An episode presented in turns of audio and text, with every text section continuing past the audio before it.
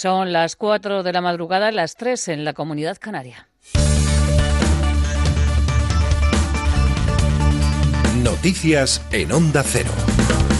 Buenas noches. Cataluña no repetirá elecciones, pero se aleja la posibilidad de volver a la normalidad. Quinto Ras se someterá hoy a la primera sesión de investidura y en sus primeras declaraciones ya ha dejado claro que su intención es seguir desafiando al Estado. Se propone seguir avanzando en el proceso constituyente de la República Catalana y recuperar las leyes suspendidas por el Tribunal Constitucional. Onda Cero Barcelona, Sabia Bello. Kim Torra ha asegurado que quiere ser un presidente republicano que deberá cumplir con el mandato del 1 de octubre, iniciar un nuevo proceso constituyente y recuperar el contenido de leyes suspendidas por el Constitucional. Aún así, ha afirmado en TV3 que espera poder dialogar con Rajoy e incluso con el presidente de la Comisión Europea. Por tanto, esta apuesta de mano tendida y de diálogo la mantendremos siempre. Lo que estamos esperando desde hace años, diría que desde hace siglos, es que el Estado español quiera reconocer a Cataluña como un interlocutor válido para negociar. Torra también ha aprovechado la entrevista para pedir disculpas por sus comentarios en redes sociales contra los españoles después de que así se lo hayan exigido los partidos constitucionalistas. A mí lo que me gustaría es un debate sobre mi currículum, sobre las cosas que he hecho y las que haré. En cualquier caso, si alguien ha entendido de estos tweets alguna ofensa, pido disculpas porque en absoluto era esta mi intención. Era, era esta la intención. Torra ha asegurado que las decisiones en el gobierno las tomará él como presidente, pero que reconocerá el papel de Carles Puigdemont. Quintorra es el autor de afirmaciones como hay que oponerse frontal, frontalmente a Madrid o todo lo que ha sido tocado por los españoles se ha convertido en fuente de discriminaciones raciales, diferencias sociales y subdesarrollo. A pesar de estas afirmaciones, el presidente del Gobierno, Mariano Rajoy, dice que habrá que juzgarle por sus hechos. No lo conocía, se lo digo con absoluta franqueza.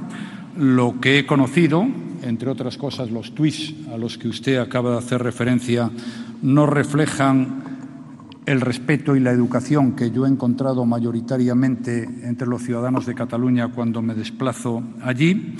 En cualquier caso, habrá que juzgarlo por sus hechos. A los partidos constitucionalistas tampoco les gusta a Torrano, les gusta como presidente de la Generalitat. Inés Arrimadas y Miquel Iseta consideran que es su candidato provisional y un títere de Puigdemont.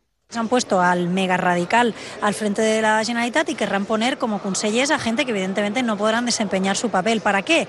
Para ir a la confrontación. Que hay que ver si será capaz de, de fijar una separación clara entre lo que ha sido su trayectoria como activista independentista y lo que pueda ser su ejecutoria como presidente de la Generalitat si recibe la confianza de la Cámara. La Embajada de España en Nicaragua ha recomendado a los ciudadanos residentes en el país que eviten los desplazamientos y que extremen las precauciones, llevando siempre a mano la documentación. Desde que comenzaron las manifestaciones en Nicaragua el pasado 28 de abril contra el régimen de Daniel Ortega, se han vivido episodios de violencia que han causado la muerte a 50 personas y un centenar al menos han resultado heridos. Y sepan también que el escritor venezolano Rafael Cadenas ha obtenido el premio Reina Sofía de Poesía Iberoamericana, que es el reconocimiento más importante de este género. Cadenas, que tiene 88 años de edad, espera poder viajar a Salamanca el próximo octubre para recoger el premio Mar Guadalajara.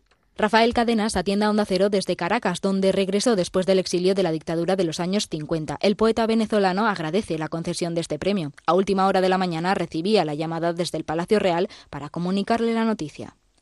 Yo quiero mucho España. Estoy tan sorprendido además que necesito tiempo para recuperarme.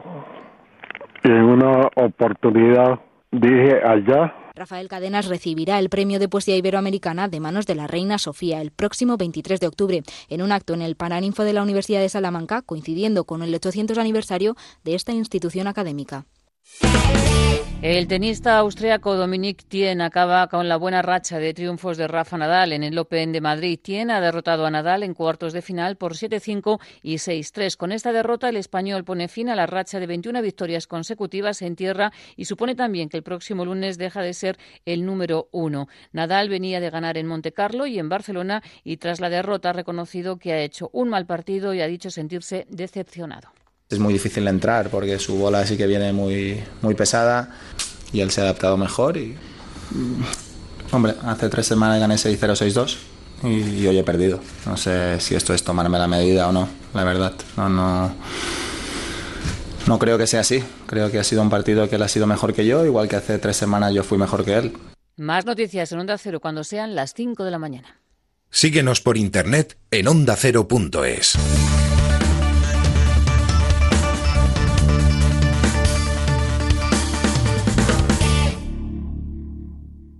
Este sábado, desde las 12 del mediodía, especial informativo. Carlos Alsina y un amplio equipo de expertos analizarán todo lo que suceda en el debate de investidura de Kim Torra como presidente de Cataluña. Este sábado a las 12 del mediodía en ondacero.es, en la aplicación móvil, en el 954 de la Onda Media de Madrid y el 540 de la Onda Media de Barcelona, especial informativo con Carlos Alsina. Te mereces esta radio. Onda Cero, tu radio.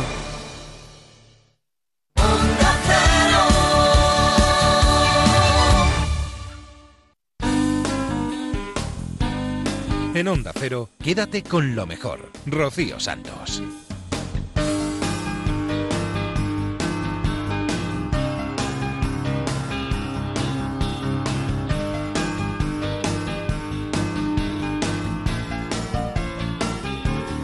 Muy buenas noches a todos, bienvenidos a Quédate con lo mejor. Este es el programa en el que resumimos todo lo bueno que ha pasado en esta casa en los últimos días.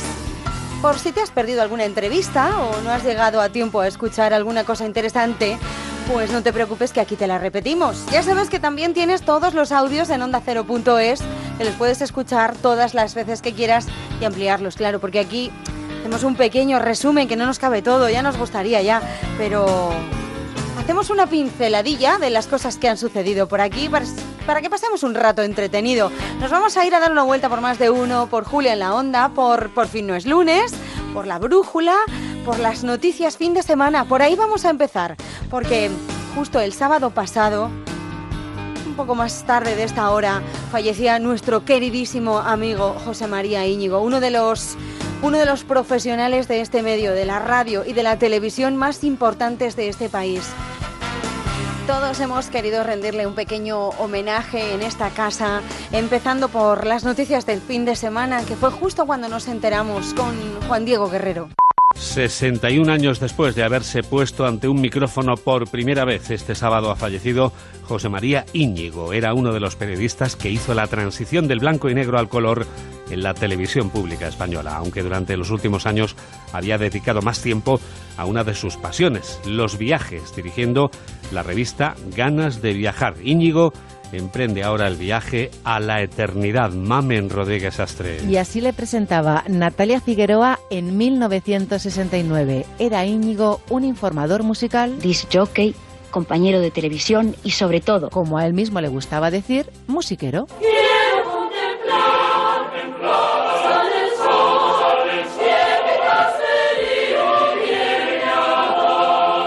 Pasó cada noche de la semana desde los 3 hasta los 8 años en el Teatro Arriaga. Su padre era el responsable del foco. Se conocía, por tanto, de memoria todas las zarzuelas. Vivió en Bilbao hasta los 20 años. Empezó como dependiente en una tienda de discos, tenía más de 15.000 en casa y aprendió todo lo que sabía de la radio de Santi Marcilla.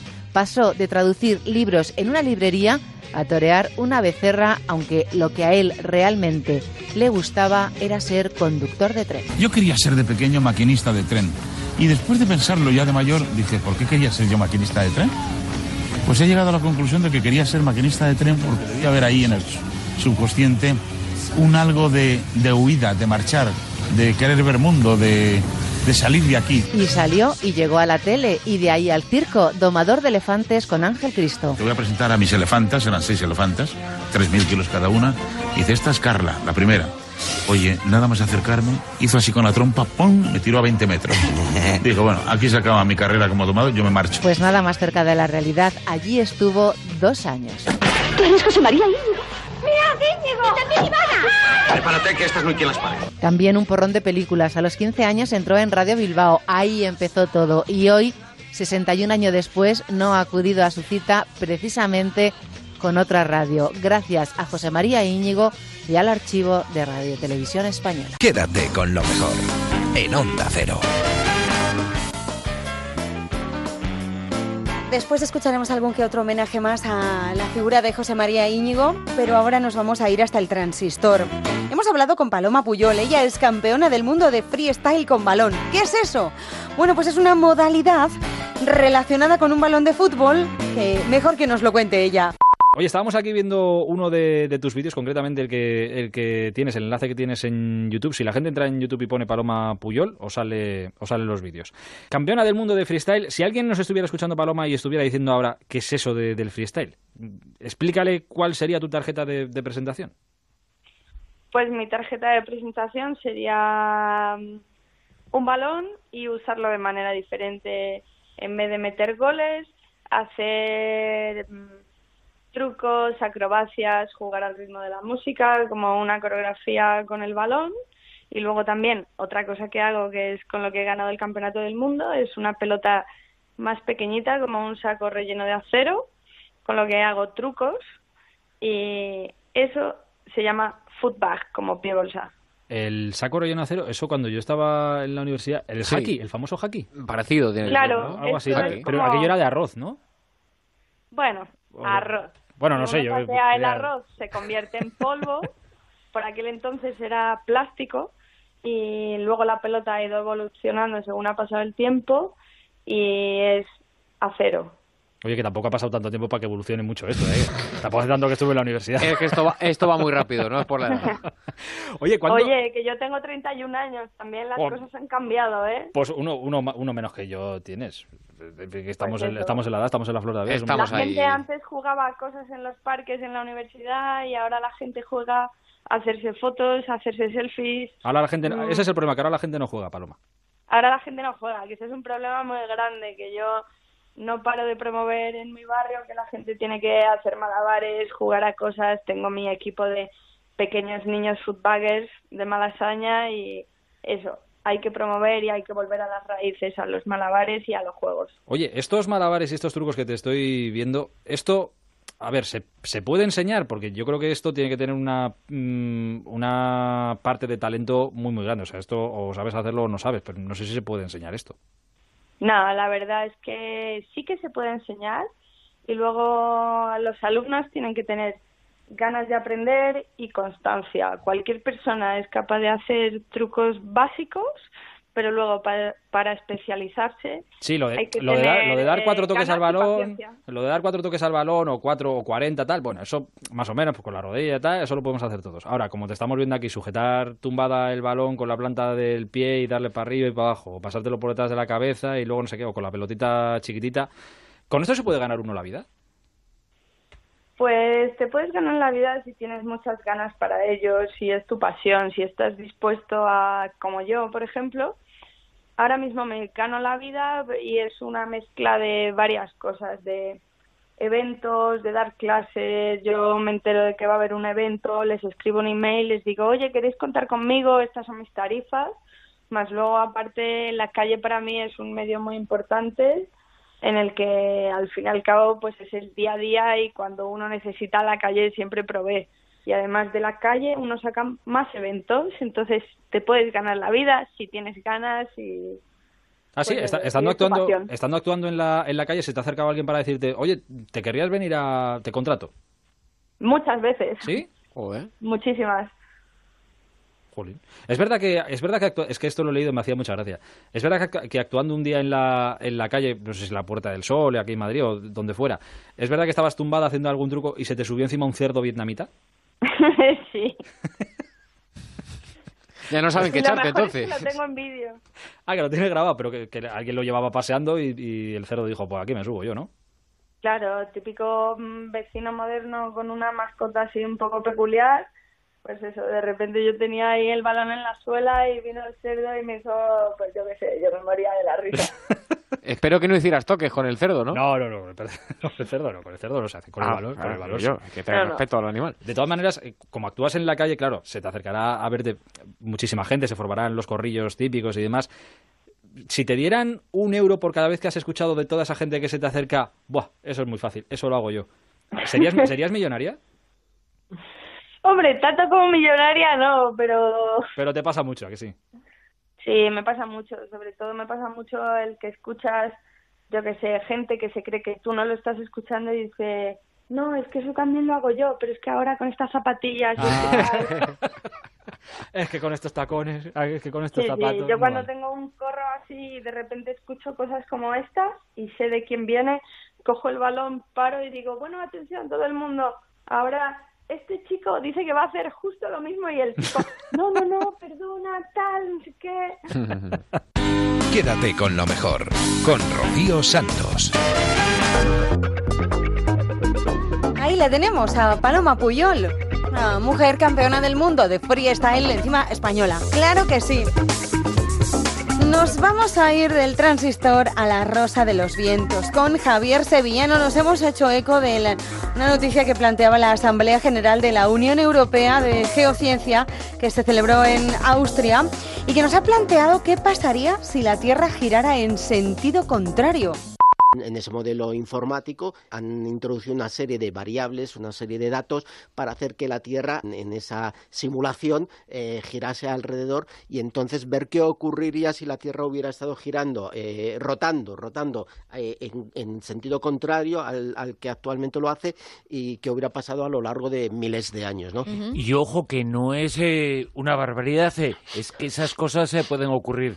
Eh, vamos a pedir a Amado Martínez eh, que Claro. investigue el tema y Claro. que nos lo cuente. Ahí- eh, porque una cosa también, rotar al revés, pero los eh, polos magnéticos... Y que estar invertidos, eh, Se exactamente. pueden Bueno, invertir hay y muchas- ya existen una serie de señales claro, que nos hacen que pensar puede en eso. ocurrir, bueno, que puede ocurrir, que son posibilidades que los científicos se plantean. Que ha ocurrido. Que, por eso son Claro, científicos, claro. ¿no? Además, mira, hay en, la NASA, según las investigaciones de la NASA, en el, eh, todos los planetas giran en este sentido, en, en progrado, es decir, de izquierda, eh, perdón, de oeste a, a- a este todos los que los planetas eh, es un giro es una rotación eh, común a todos los planetas excepto a Venus y Urano es decir, Venus y Urano lo Los hacen, rebeldes. lo hacen en sentido retrógrado, que se llama es el, el- la rotación inversa, que es de este a oeste. O sea que no es tan, eh, es frecuente que sea en este sentido, pero también hay algún planeta que lo hace eh, en plan rebelde, ¿no? Lo hace justo al revés. En ¿no? plan venusino. Exactamente, esa, por eso dices que eres un poco venusino. Sí, esas Y es- y es Eh, Venus y- ¿qué más? Venus y Urano. Y Urano. Venus y Urano, Sí, según, la NASA. de. Urano. Ahora, a ver quién lo sabe. A ver ¿no? quién va al revés, exacto. Bueno, pues entonces eh, ellos han eh, modelizado este nuevo, eh, esta nueva forma de rotar de, de la Tierra, la han em, hecho una investigación a ver qué ocurriría durante miles de años, qué podría haber ocurrido y lo que han, lo que han visto es que, por ejemplo, la corriente oceánica tan importante, que es la que lleva calor a las determinadas zonas de la Tierra, que es la circulación meridional de derivación del Atlántico, conocida como AMOC en, en sus siglas en- en inglés, eh, resulta que eh, trasladaría toda su... em, eh, en vez de ocurrir esto en la zona del Atlántico, lo trasladaría a la zona del Pacífico Sur. Con esto también lo que haría es que los vientos, al, al rotar en sentido contrario, los, los vientos también cambiarían y el, digamos que la velocidad de rotación inver- invertiría eh, las, las eh, eh, masas de viento que eh, acompañan a, estas, a, este giro, a esta rotación y a estas corrientes marinas y cambiaría absolutamente el clima fundamentalmente de la Tierra. Y digo el clima porque también han- intentado modelizar qué ocurriría en este caso con la topografía del, planeta. Dicen mm, lo que han evidenciado en, este, en esta eh, modelización es que no habría grandes cambios topográficos en el planeta, sino que prácticamente todos los accidentes topográficos estarían y orográficos estarían más o menos donde están ahora. Pero sí ocurriría, sí eh, eh, cambiaría evidentemente eh, las corrientes marinas, oceánicas y eh, el componente de los, de los vientos. Y lo que han evidenciado es que, por ejemplo, ha- habría en general una tierra más verde pero que no se hagan muchas ilusiones porque no han contado que para eso estaríamos ya los seres humanos ahí para hacerla menos verde. Decir, para ponerla un poquito para ponerla a, a nuestro gusto, ¿no? Por así decirlo.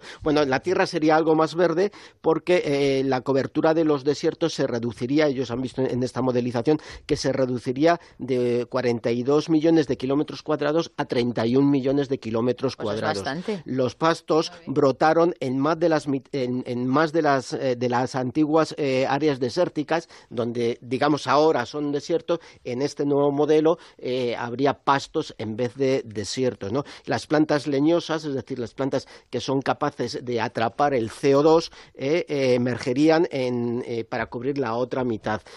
ocurre que es que habría un grupo de bacterias, las cianobacterias, que son las que producen oxígeno a través de la fotosíntesis, que además florecerían o estarían en lugares donde ahora mismo no hay, con lo cual estas cianobacterias mm, harían que las plantas y otros sistemas eh, produjeran más oxígeno del que hay ahora mismo disponible, por así, por así decirlo. ¿no? Con lo cual, eh, Puede incluso decirse que si la Tierra girara al revés... Sería mejor, por así decirlo. Sería mejor para la Tierra, ¿eh? Hablo para la Tierra, independientemente de que nosotros... Es, independientemente de su virus que somos nosotros. Claro, exactamente, ¿no? Bueno, habría desiertos, eh, eso sí es cierto, donde no los hay ahora y, como hemos dicho antes, donde hay ahora desiertos, habría vergeles, por así decirlo. Pero habría, por ejemplo, eh, desiertos en el sureste de los Estados Unidos, en el sur de Brasil, en Argentina y en el norte de Chile, de China perdón, de China, es decir, donde prácticamente ahora no hay, por ejemplo, en Amazonas y toda esa, la, zona sur de, Brasil, invadiría el desierto lo que ahora es, eh, son selvas, ¿no? Por así decirlo, ¿no?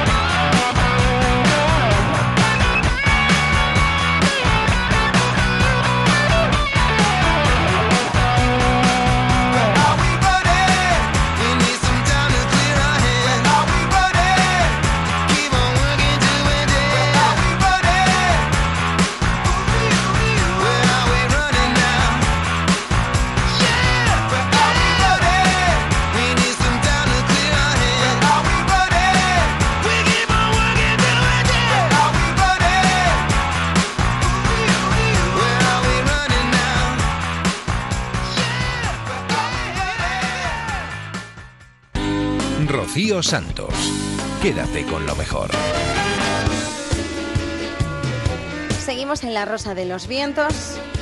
Después de la música y de escuchar a Javier Sevillano, nos vamos con Fernando Rueda a hablar con Antonio Piga, que fue el embalsamador de Franco y experto eh, de la Organización Mundial de la Salud en catástrofes. ¿Cómo fue esa noche? La noche de la muerte de Franco. Recopilando lo que tú viviste, pues eh, posiblemente no murió el 20N, ¿no? Murió un poquito antes. Con certeza murió el, día antes, el 19. Por lo siguiente, eh, ya se estaba esperando el desenlace mm, para tal, claro.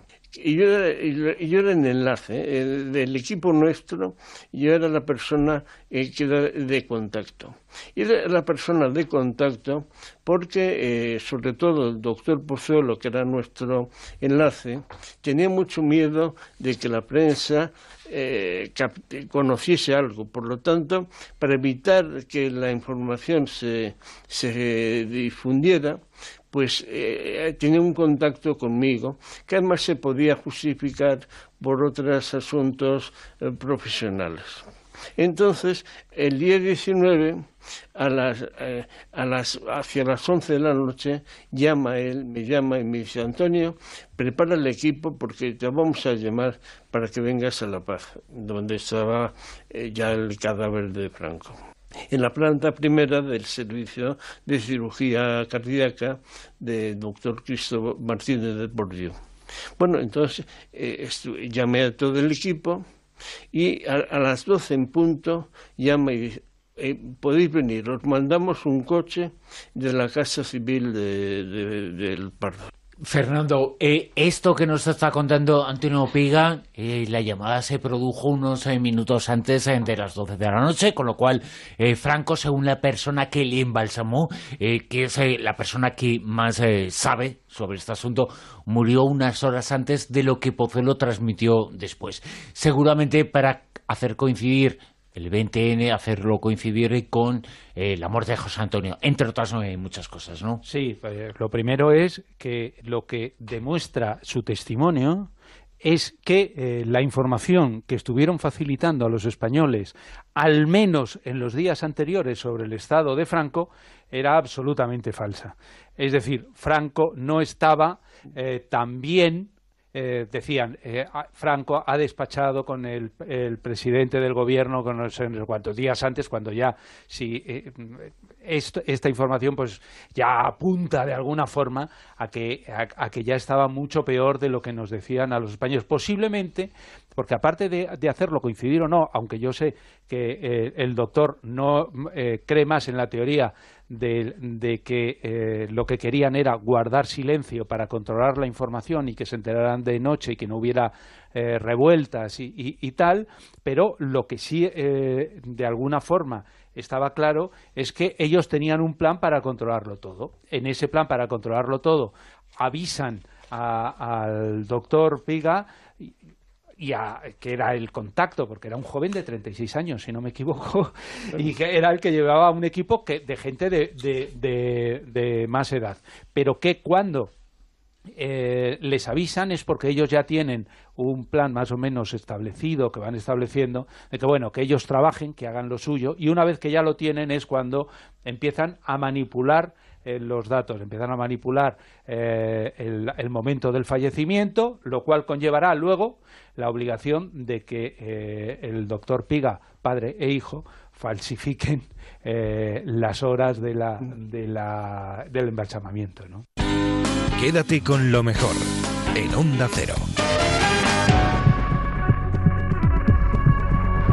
Una noche complicada y las posteriores desde el 25 de noviembre de 1975, la muerte de Franco. Seguimos en la Rosa de los Vientos, pero ahora con Laura Falcó Lara. Ya sabéis que cada noche nos eh, lleva a un lugar del mundo donde ocurren fenómenos paranormales. En esta ocasión nos vamos a quedar en nuestro país. Hablamos de las cuevas de Zugarramurdi. Nos cuenta cómo son y la historia que allí ocurrió las acusaciones eh, por brujería, las acusaciones por elaboración de pócimas, hechizos, etcétera, promovieron que el inquisidor Valle Alvarado llevara a 40 sospechosos a Logroño. El Tribunal de la Inquisición condenó a 11 personas a morir en la hoguera. Cinco de ellas, ya fallecidas, fueron quemadas en esfigie. Un panel en la entrada de la cueva recuerda los nombres de aquellos vecinos. Sea cual fuera el lugar, es considerado hoy en día un lugar mágico, donde además eh, hay una serie de energías que puedes notar cuando estás ahí, no negativas necesariamente, pero sí que es un punto telúrico donde los haya. Yo creo que es un lugar donde he estado un par de ocasiones y, la verdad es que hay energías muy positivas. Es yo creo que es un lugar que la propia naturaleza ha convertido en un punto energético y aunque es cierto que pueden quedar los ecos de lo que en su momento fue negativo, como eran los aquelarres, hoy en día yo creo que la energía de la propia naturaleza es mucho más sabia que todo eso y, las fuerzas que notamos son más bien, diría, casi positivas. Pero yo creo que valdría la pena recordar un poco en aquella época eh, cómo se llegaba ¿no? a la convicción de que alguien era bruja y por qué se mataba y, qué pruebas se, se, determinaban para llevar a alguien realmente a la hoguera. El proceso de brujería de la Santa Inquisición, que de Santa tiene poca, pero procesos se hizo muchos. Pues sí, la verdad es que sí. Mira, lo primero que hacían era acusar. Normalmente la acusación procedía de rumores, básicamente. Muchas veces era porque alguna persona era ingrata al pueblo o a los vecinos, incluso a veces pues por un tema simplemente de enemistades pensemos que la persona acababa confesando muchas veces que, era que se dedicaba a la brujería bajo tortura, o sea, imagínate. La detención normalmente, eh, las cárceles no existían como tal, y normalmente lo que se metían es a los presos las mazmorras o en torres, llamadas torres de las brujas, que todavía eh, se conocen en muchos lugares y que eran exclusivamente para ese uso, no para, todo, para cualquier otra cosa. Eran torres eh, en las murallas de la propia ciudad. Pensemos que luego, por ejemplo, se les interrogaba y en los interrogatorios habían tres fases. El que era por las buenas, digámoslo así, es que se puede denominar por las buenas, eh, que era donde se intentaba que la persona pues dijera lo que, lo que había hecho, si era bruja o no, de forma, entre comillas, benévola. Pero claro, a partir de ahí empezaban las torturas, los interrogatorios dolorosos, eh, incluso pues muchas veces eh, casi los llevaban al punto de la muerte con tal de que declararan realmente que pues habían cometido brujería. Pensemos que estas fases, por ejemplo, tomaban el nombre de crimen exceptum, que eran los crímenes excepcionales, lo que exigía una dureza especial, o por ejemplo también llamaban el uh, maleficarum, que, en este caso quería decir que se recomendaba que al, preso que declarara de, de, forma ilegal, porque luego era ilegal porque era bajo tortura, pero que declarara pues eh, lo que había hecho y qué pruebas le condenaban. Precisamente has mencionado una palabra, la palabra pruebas. Eh, las eh, pruebas que se utilizaban eran tremendas. Bueno, eh, eran brutales. Mira, eh, te contaré, por ejemplo, pruebas que utilizaban para ver si una persona era bruja no. La primera era la prueba del agua, también llamado el baño de la bruja. Y existían dos variantes. Una era con agua caliente, el acusado debía sacar un objeto del agua hirviendo, imagínate. Y otra era con agua fría, que descendían a la víctima atada a un pozo y la teoría decía que si la víctima se hundía resultaba inocente. Claro, si se hundía y salía viva, porque en muchos casos la ahogaban por el camino. Otra era la prueba de fuego, que era quizás de las menos empleadas, pero también se utilizaba. Se agrupaba eh, diversas pruebas en las que el brujo o la bruja tenía que andar, por ejemplo, transportar hierros candentes o andar sobre ascuas, por ejemplo, o meter la mano en fuego, imagínate también la historia. Otra era la prueba de la aguja, y es que si se encontraba lo que ellos suponían que era la marca del demonio en el cuerpo, se pinchaba esa marca con un hierro candente para ver si eso sangraba, y si sangraba se consideraba buena señal. ¿Cómo no iba a sangrar? El tema es que la persona sobreviviera también a esa prueba, ¿no? Otra era la prueba de las lágrimas, curiosa porque comenta, por ejemplo, que se creía que los brujos no podían llorar. Me gustaría saber quién de todos los eh, acusados no lloró en alguna ocasión, teniendo en cuenta todas las torturas que practicaban. Y desde luego poco caso le dieron hacer a las lágrimas. Y otra era la prueba del peso se afirmaba que cualquier brujo o bruja no podía pesar más de 5 kilos y que tendría que poder flotar. Evidentemente, eh, dudo que ninguno de ellos flotara, pero mm, también debían hacer caso omiso probablemente a esta prueba. Quédate con lo mejor, con Rocío Santos. Después de la Rosa de los Vientos nos vamos hasta la Brújula, más concretamente ese faro que tenemos en el Cantábrico. Punta Norte, con Javier Cancho hablamos de Quevedo y de Góngora. Los siglos XVI y XVII, desde el punto de vista de la creación literaria, fueron para España dos centurias formidables.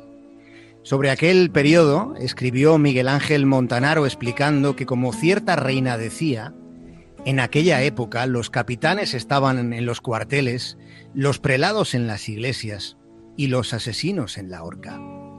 Dice Montanaro que fue una edad de bachilleres lúbricos y de novicias emparedadas, de hidalgos mal comidos y de matarifes a sueldo.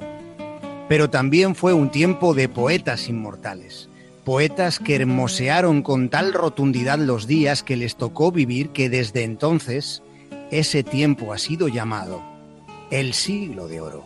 Don Luis de Góngora y Argote fue un presbítero, un representante del obispado. Fue Góngora un cordobés cuyo particular empleo del lenguaje creó toda una escuela. A su estilo se le llamó culteranismo el culteranismo barroco de Góngora destilaba una métrica cuidada que repudiarían simbolistas como Baudelaire. Aunque para repudios los que tuvo Góngora de su mayor antagonista, don Francisco de Quevedo y Villegas. Fue Quevedo madrileño nacido en una familia de la baja nobleza. Fue precursor del conceptismo Quevedo cargaba las palabras como los fusiles de entonces se cargaban con pólvora. En sus mensajes había trasfondos polisémicos sin renunciar nunca a la rotundidad y a la concisión. Fue él quien proclamó por primera vez que lo bueno, si breve, dos veces bueno. Quevedo fue un montaraz que aturdía con una prosa contumaz. Góngora tenía la habilidad de dar fragancia a los versos, de impregnar de lírica lo que otros pudieran considerar cotidiano. Uno reparaba en el alma, el otro tañía lo orgánico. El primer rastro de tamaña hostilidad podríamos encontrarlo en el estilo, como abismal diferencia entre ambos, aunque también había una predisposición generacional. Cuando Quevedo empezó a escribir, Góngora ya estaba consagrado. En ese afán de medirse añade otro motivo montanaro, en este caso más relacionado con lo prostático que con lo prosódico.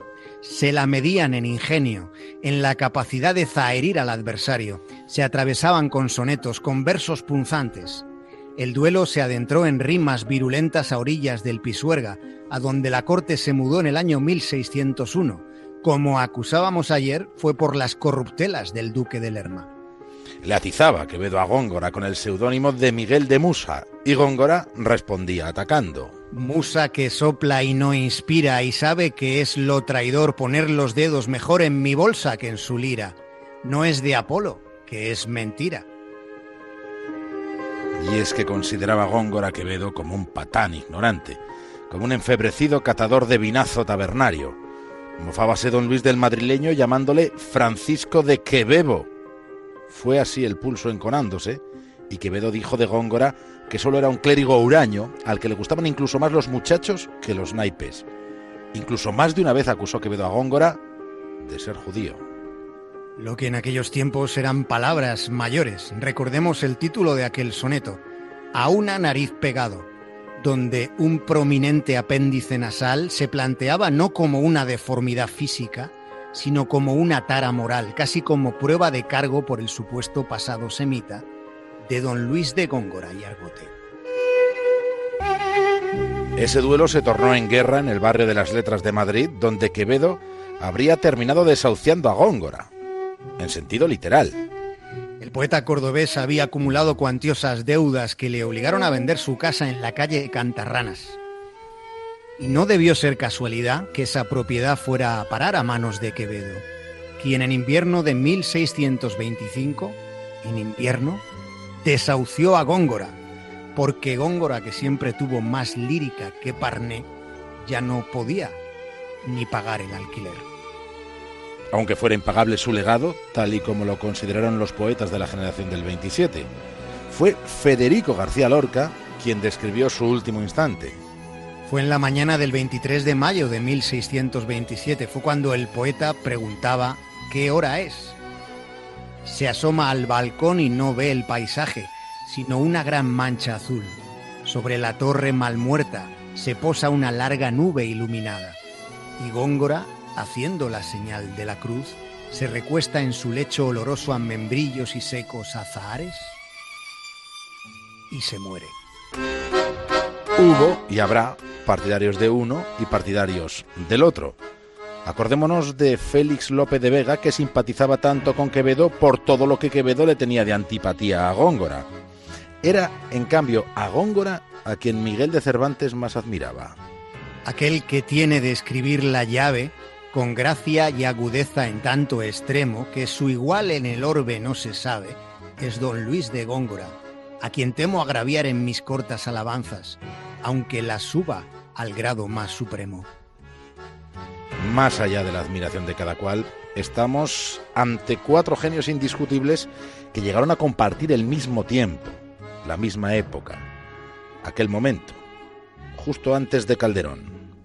Para que tal constelación coincidiera, hubo de darse una adecuada y animosa atmósfera artística. Cervantes y su generación crean la nueva novela, Lope y Góngora y su generación la nueva lírica y el nuevo drama, y la generación de Quevedo consolida lo que crearon las dos generaciones anteriores. Fue un tiempo de esplendor en la cultura.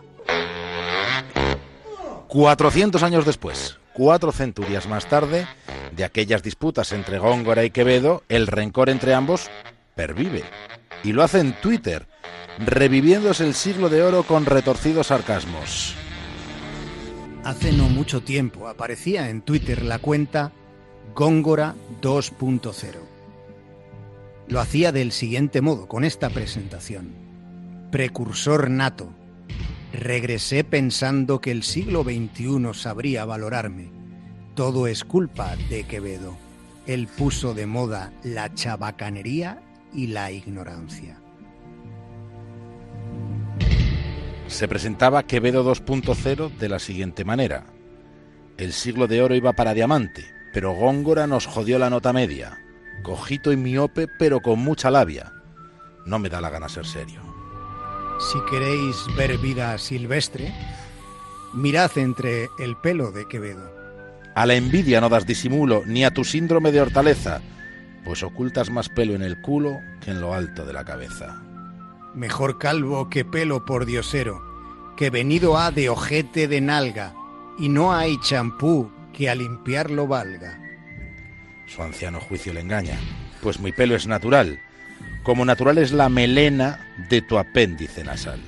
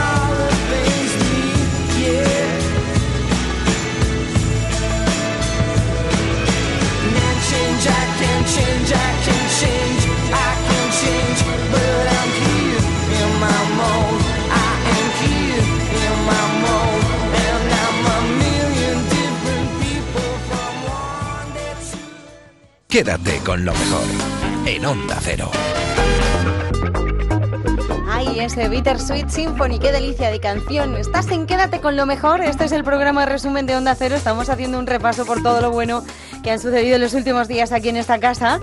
Estamos dando una vuelta por la brújula. Hemos escuchado a nuestro querido Javier Cancho y ahora a nuestro no menos querido Alberto Aparici. Nos va a hablar de esa bacteria que se come el plástico. Bueno, pues se llama Iedonella sacayensis. Hace unos años conocíamos que se podía comer plástico y ahora los científicos han descubierto que podría usarse para ingerir los plásticos más contaminantes del planeta.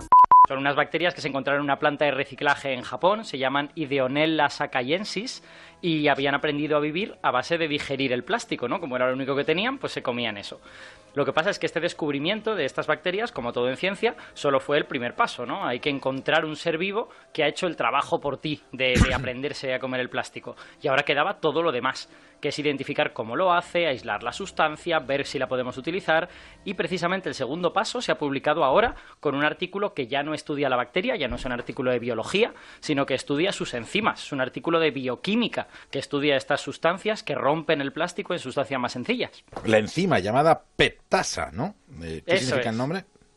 Bueno, literalmente significa la enzima del PET. Asa es el sufijo que se le pone a todas las enzimas. Entonces, digamos que estas bacterias no pueden comer cualquier plástico de los que tenemos por ahí, sino que se especializan en uno que se llama politereftalato de etileno o abreviado PET, ¿vale? que es mucho más fácil de decir. Eh, entonces, este es el plástico del que están hechos, por ejemplo, las botellas, muchos envases, un plástico así más duro que, digamos, el de las bolsas. Y ahora, gracias a este estudio, lo que hemos aprendido es cómo aprendieron las ideonellas a comer ese plástico. Efectivamente, efectivamente. Este grupo de científicos, que son británicos, estadounidenses y brasileños, lo que han visto es que la estructura de esta enzima, su trabajo es básicamente la estructura en 3D de esta enzima, junto con unas cuantas cosas más, y lo que han visto es que esta estructura es muy parecida a otras enzimas que las bacterias utilizan para digerir grasas, para digerir ceras y también para digerir las cutículas que protegen las hojas de las plantas, esta especie como de ceras que hacen que algunas hojas de plantas sean, sean eh, resistentes al agua, por ejemplo. Bueno, todas estas sustancias tienen una cosa en común, que es que forman moléculas muy largas, muy enmarañadas y muy difíciles de separar químicamente, y precisamente eso es lo que tienen en común con el plástico. Así que resulta que hemos visto que Ideonella, como es lógico, no salió de la nada, sino que ya tenía esas armas para atacar estos poliésteres, que es el nombre de, estas sustancias, y lo que hizo fue adaptarlas para utilizarlas contra el PET, que también es un poliéster, ¿no? ¿Y, sabes qué es lo mejor? Pues que gracias a saber esto, este grupo ha logrado mejorar la enzima. ¿Y cómo, se mejora una enzima? Así para Euprepio Padula, que está muy pendiente de las enzimas. Con un máster. Pues es, en, verdad es súper fácil de entender, porque aunque, quiero decir, aunque todas estas palabras son muy técnicas, el mundo de la biología molecular en realidad es muy mecanístico, ¿no? Son maquinitas que hacen cosas. Entonces, bueno, ellos tenían esta imagen en 3D de la petasa, esta, que eh, para que os la imaginéis, básicamente es una bola con una raja en un lado. Es, es una especie de hucha, si quieres, ¿vale? Entonces, eh, en esa raja es donde se ha de meter el plástico y una vez metido ahí, en el fondo de la raja está lo que es el centro activo de la enzima, que es el que corta el plástico, ¿no? Entonces, lo único que vieron estos científicos es que esa raja era mucho más grande, mucho más ancha en la petasa que en otras enzimas de su familia. Y claro, al verlo dijeron, tate, esta, esta puede cortar el plástico gracias a que tiene la grieta esta muy ancha, ¿no?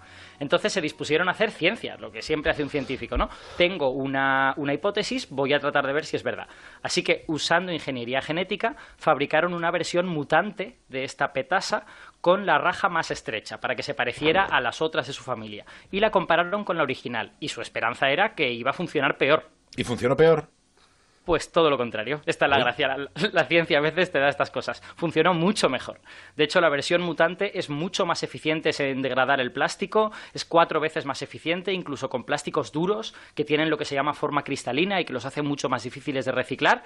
Pues está en la prueba de que equivocarnos nos equivocamos un montón de veces. Pero si hacemos la ciencia bien, la hacemos pasito a paso, siempre aprendemos algo nuevo y a veces lo que aprendemos es que nos tenía reservado una sorpresa la naturaleza, ¿no? ¿Y ahora los siguientes pasos?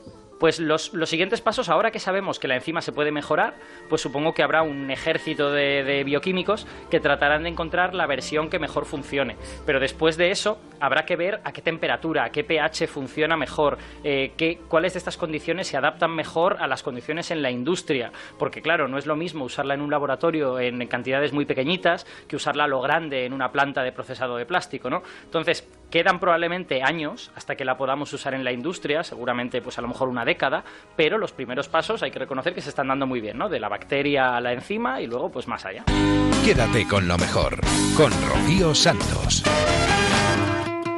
El toque de humor de esta hora nos lo pone María Hernández con su gambada que recoge algunos de los momentos más divertidos de la actualidad. Un clásico que nunca defrauda, del que ya hablamos el miércoles pasado, la semana pasada, cuando coincidiendo con ese fiestón que se montaron en el Pepe en la Puerta del Sol de Madrid, muy animadas, visteis a Soraya y a Cospedal, muy comunicativas entre ellas, pues el presidente Mariano Rajoy pensó que era mucho más prudente marcharse a Burgos, por si acaso alguien le preguntaba de Cifuentes y se atragantaba con el canapé. Se fue a Burgos a apoyar el octavo centenario de la catedral, que se celebra, atención, en 2021. Vamos a ver, las cosas hay que hacerlas con tiempo. que, luego se te eche encima. El gobierno maneja muy bien los tiempos. Vamos a ver, las magnitudes. Son 800 años, es decir, con tres años antes tampoco es mucho, es una magnitud muy amplia. No, no, está claro que es mucho mejor trabajar con previsiones, es mejor hacerlo todo con tiempo y así luego no te pilla no te pilla el toro. Bueno, que se fue a Burgos Rajoy tres años antes del centenario y allí nos regaló esta reflexión tan de Mariano Rajoy sobre las cosas bonitas y las que no son tan bonitas. Ha sido un honor estar aquí. Creo que este es un acto eh, muy bonito, de los que reconfortan a uno personalmente y le dan sentido también a dedicarse a la actividad pública, donde, como saben ustedes, pues hay cosas más bonitas como esta y otras que no lo son tanto y no me acuerdo de ninguna. Esto es lo que se llama memoria selectiva. Maravillosa reflexión. Uno se acuerda de lo bonito y olvida pero no se acuerda lo que de, le gusta. Pero no se acuerda de ninguna, de ni nada, de lo bonito no ni de lo no bonito. No se acuerda de nada, se ha olvidado tanto que, que no ha sido capaz de mencionar qué es eso que le disgusta, no se acuerda de nada, de nada. Bueno, vamos a dejar tranquilo a Mariano Rajoy a sus cosas bonitas y vamos con el primer ministro francés, Emmanuel Macron, que sabéis que habla un inglés excelente, un inglés correcto y con muy buen acento y que por tanto no necesita traductor, como si sucede con otros jefes de gobierno. No voy a mirar a nadie. Bueno, Macron no tiene problemas con el inglés y por eso esta semana ha podido charlar muy animadamente con su anfitrión, el primer ministro australiano, en su visita a Australia y le ha agradecido la, la bienvenida, la perfecta organización y la cálida bienvenida del australiano y de su mujer deliciosa, le ha dicho la mujer, deliciosa, le ha dicho en inglés. Hay que explicar que delicious en inglés solo puede ser una comida, no una persona, y que de hecho en lenguaje coloquial puede tener incluso una connotación sexual. En francés, delicieux quiere, o como se, Delicieux. como se- Delicieux. delicieux, que yo no sé francés, quiere decir, como tú muy bien sabes, eh, David, delicioso y también encantador, pero en inglés resulta que no. But I wanted to thank you for your welcome. Thank you and your delicious wife for your warm welcome.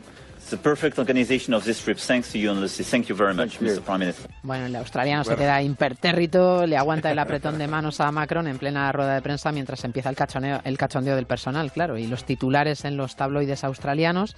El australiano le ha restado importancia a este episodio divertido. Dice que Lucy, que es su mujer, estaba muy halagada y que de hecho le ha pedido que diga que encontró el cumplido del presidente francés tan encantador, tan delicious como memorable. O sea que no le ha importado a, a la señora del australiano. Bueno, memorable, memorable, memorable. Me cuenta que Murcia está que se sale. Que lo tiran los Bueno, murcianos bueno, con bueno. el nuevo aeropuerto de Corbera. Bueno, bueno, bueno. Sí, sí. Sí, De mira, puerta con- a puerta. Contó el otro día el, el presidente de Murcia, el señor López Miras, que va a estar operativo ese aeropuerto en diciembre, pero que ya se pueden incluso comprar billetes desde Corbera a Leeds, incluso desde Corbera a Manchester United. y el aeropuerto se estará operativo en diciembre y ya hoy si nos metimos en la página web de los distintos operadores y de las distintas aerolíneas podemos comprar ya billetes de avión para 2019 Corbera Leeds, Corbera Manchester United y distintos distintos puntos. Por lo tanto ya se va a convertir de verdad en 2018 eh, la región de Murcia en uno de los puntos de entrada de toda Europa. en España. Y tanto, Corbera Claro que sí. Manchester United, Corbera Bayern de Múnich, Corbera Paris Corbera Spartak de Real, Moscú, Ma- Real Madrid, Spartak de de- Moscú, claro. Bueno, l- luego el viaje, Corbera español, Corbera Barça. Es decir, que, Hombre, que ahí puede generar una disfunción. De puerta a puerta. Pero Estas son- ¿quién, quién te dice que no aparcan al lado del estadio? Claro, estas son las cosas del, del turismo y del subconsciente de Champions, del, del subconsciente futbolero. Corbera Manchester United, ahí vamos.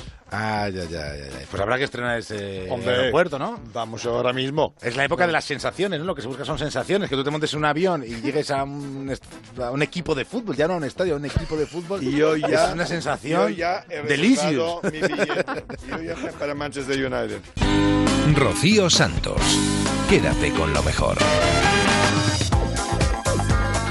Ponemos punto y final a esta hora, yéndonos hasta por fin no es lunes con Jaime Cantizano. Después en la próxima hora escucharemos algún contenido más de por fin no es lunes y también de más de uno y de Julio en la onda, pero esta hora la vamos a despedir con una entrevista muy divertida que tuvimos la semana pasada. Eva García ya sabéis que nos sorprende siempre con grandes historias de personajes desconocidos. Él se llama Pascual Rovira. Camilo José Cela le bautizó como el vicario de Dios de los asnos y Rafael Alberti como el apóstol moderno de los burros. Se define como asnólogo y no es de extrañar porque lleva casi 30 años de militancia borriquera a sus espaldas. Es un apasionado de los burros. Pascual hace muchos años pidió a la Real Academia Española que cambiase el- en el diccionario el significado de la palabra burro, pero no sé en qué quedó aquello, Pascual, ¿lo conseguiste? No, no lo conseguí. Yo era muy amigo de, de Sela, Sela venía a Rute, eh, porque esto es la capital del surrealismo puro, es que mi, mi- la localidad es famosa por el anís, también por el famoso monte El Canuto, que se ve que produce efectos alucinógenos o algo, que esto es algo, algo especial. Esto es un poco parecido a, a, a Macondo, ¿no? Y aquí hay Sí. anécdotas que a Sera le flipaban. Por ejemplo, aquí hubo un, un alcalde que confundió a Rafael Alberti con Rapel. Otro, y ese tipo de historias le, le apasionaban al Nobel, ¿no? Otro quería pintar la Sierra de Verde para ahorrarse la reforestación, otro político, ¿no? Y, y, y bueno, y Pero han esto lo estás diciendo en serio. Lo estás... Sí, sí, sí, totalmente en serio, sí, sí, sí, sí.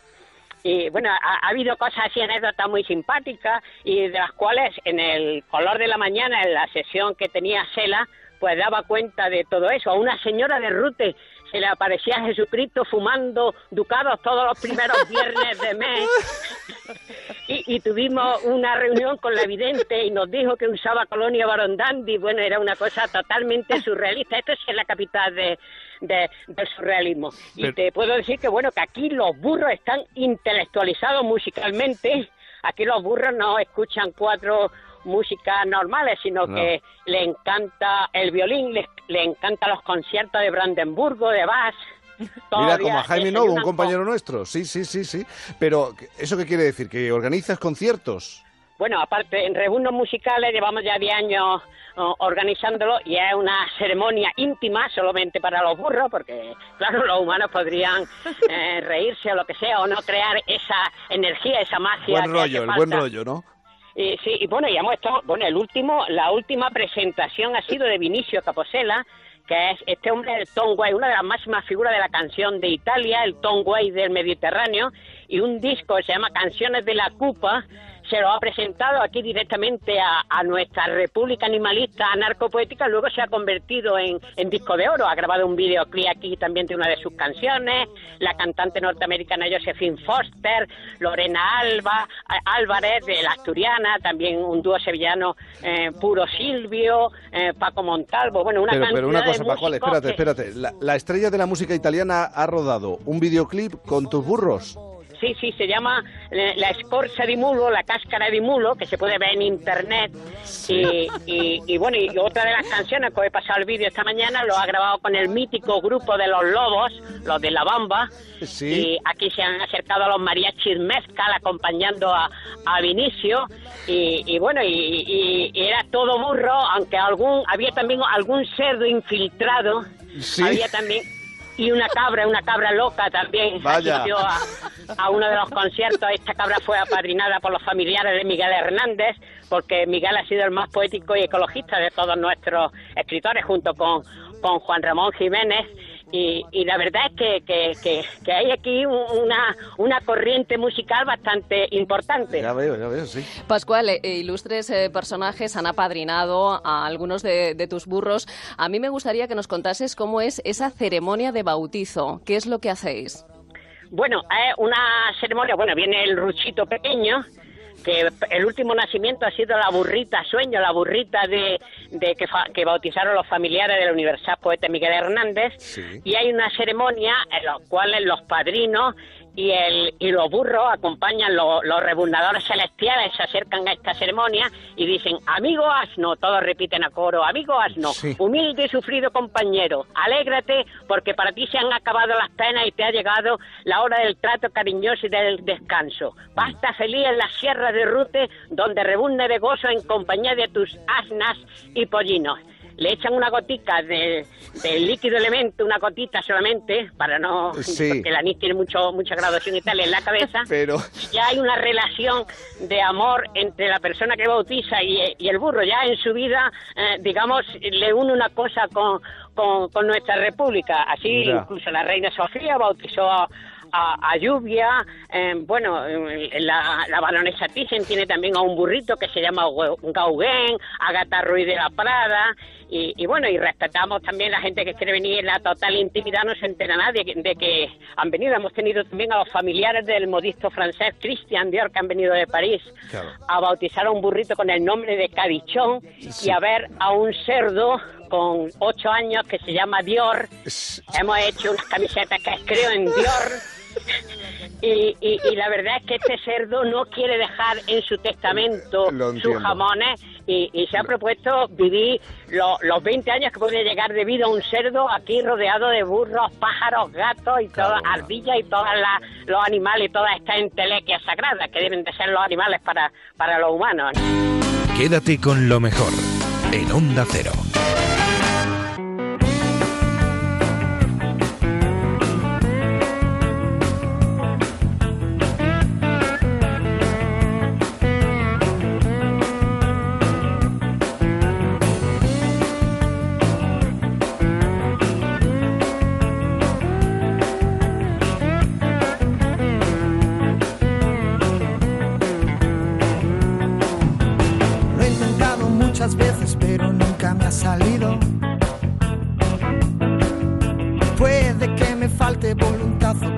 Sobre el vicio.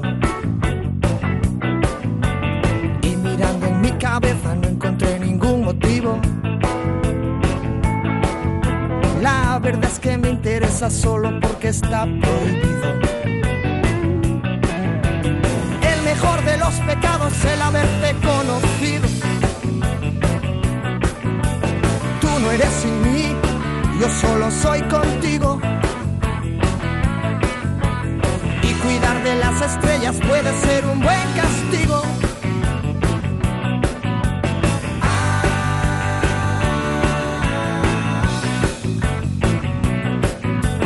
A través de mis orejas discutiendo a pleno grito.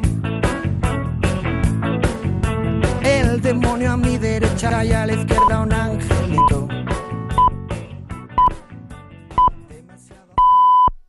Son las 5 de la mañana, las 4 en la comunidad canaria. Noticias en Onda Cero.